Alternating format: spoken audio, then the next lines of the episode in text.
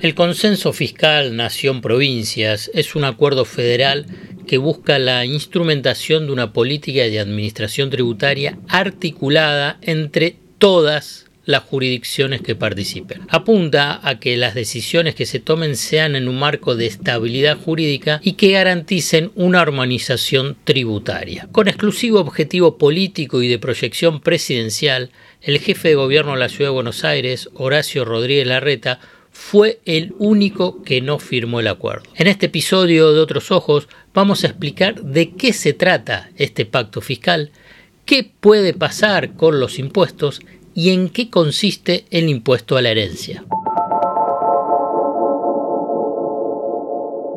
¿Cómo saber si la información económica te oculta lo importante? ¿Qué es lo relevante y qué es lo accesorio? ¿Qué hay debajo de una superficie en la que solo se ven dudas, miedos e incertidumbres.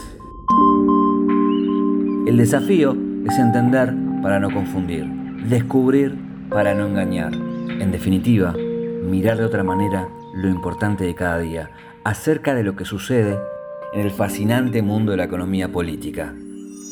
La invitación es que te arrojes sin prejuicios a escuchar otros ojos, otros ojos, otros ojos. Puede ser que así la venda que oscurece se empiece a aflojar.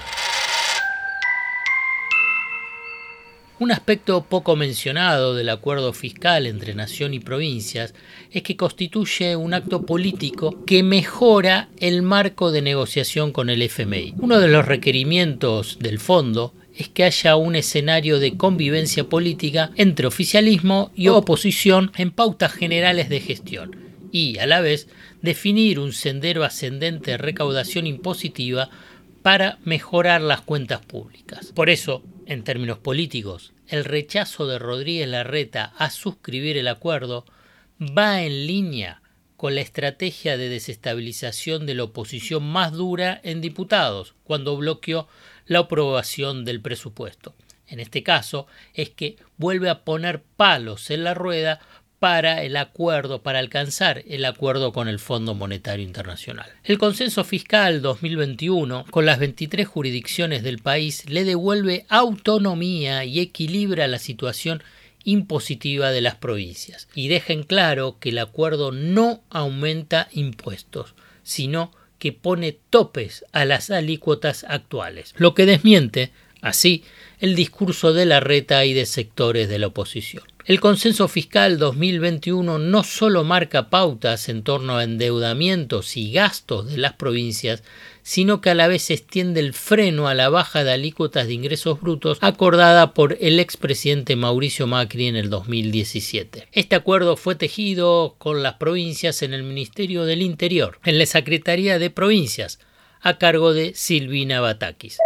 Eduardo Guado de Pedro, ministro del Interior hemos llegado a un consenso con la firma de este consenso se le devuelve autonomía y se equilibra una situación impositiva de las provincias. Es un consenso que sirve y que aporta a la corrección de los desequilibrios y de los privilegios en desmedro del conjunto de las, de, las provincias. Todos los gobernadores y las gobernadoras que hoy están firmando este consenso fiscal se están autolimitando la suba de impuestos. La ciudad de Buenos Aires no participó de este acuerdo, pero lo cierto es que aquella jurisdicción que no firma este consenso puede aumentar más los impuestos que el resto de las provincias que participan del pacto fiscal. El gobierno de la reta tiene un doble discurso. El año pasado creó el impuesto a las tarjetas de crédito, o sea, estuvo aumentando los impuestos en plena pandemia. Además, el acuerdo fija un tope a los ingresos brutos de las entidades financieras y ese límite, ¿saben por qué se fijó? Porque el año pasado la ciudad de Buenos Aires decidió aumentar esa alícuota. Entonces, el resto de las provincias acordaron con la nación establecer un tope para que no vuelva a suceder que una provincia o una jurisdicción, en este caso la Ciudad de Buenos Aires, aumente las alícuotas de los ingresos brutos. Para saber y para contextualizar, la Ciudad de Buenos Aires es el segundo distrito con más alta alícuota de ingresos brutos, es del 3,63%, solo superado por Misiones, que aplica 3,75 ese 3,63 está por encima del promedio del país del impuesto al ingreso bruto, que es el 2,93. A la vez, en la ciudad se paga el 3,6% del impuesto a los sellos en las transferencias inmuebles, mientras que el conceso fiscal pone un límite de 3,5. La ciudad también aumentará el impuesto inmobiliario y el ABL de acuerdo con la inflación minorista todos los meses en el 2022, además de sumar recaudación con otros aumentos como el de las autopistas urbanas, estacionamientos y multas. Horacio Rodríguez Larreta, jefe de gobierno de la ciudad de Buenos Aires. La respuesta del gobierno es pedirnos firmar un consenso fiscal que habilita la creación de nuevos impuestos, como el impuesto a la herencia, como el aumento de otros, como los alícuotas de ingresos brutos a los sectores productivos. Esto es grave, no solo porque habilita más impuestos, sino porque además anula el camino de baja que veníamos transitando con el consenso fiscal de 2017. Nosotros creemos que debe retomarse ese camino de baja cuando estén dadas las condiciones económicas para hacerlo. Otro debate intenso que se abrió con este consenso fiscal es que se definió en el texto acordado que en el transcurso del 2022 las provincias y la Ciudad de Buenos Aires deberán legislar sobre un impuesto a todo aumento de riqueza obtenido a título gratuito como consecuencia de una transmisión o acto de esa naturaleza. Es lo que se conoce como el impuesto a la herencia. Es un impuesto que ya se aplica en la provincia de Buenos Aires desde el 2010.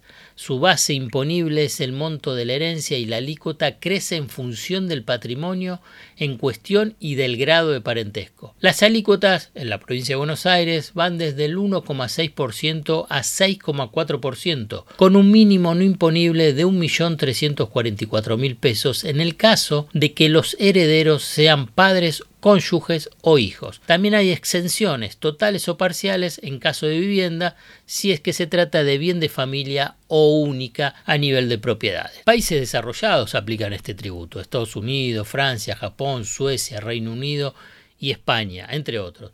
También en la región, en América Latina, se cobra, en Chile, Brasil y Uruguay. Vale una mención histórica. El impuesto a la herencia no es una novedad en la historia del sistema tributario argentino. Existió hasta 1976, cuando el ministro de Economía de la dictadura, José Alfredo Martínez de Oz, lo eliminó. Y ahora te comparto un datito espectacular. Aunque no puedas creerlo, aunque sí, lo vas a creer, José Alfredo Martínez de Oz eliminó el impuesto a la herencia el día en que murió su padre. Hasta acá llegamos hoy. Otros ojos te propone escuchar algo diferente para entender algo diferente del torbellino de noticias diarias que nos atraviesa en el mundo de la economía política. Hasta el próximo episodio. Acá estoy. Acá vas a sacar tu primera clave.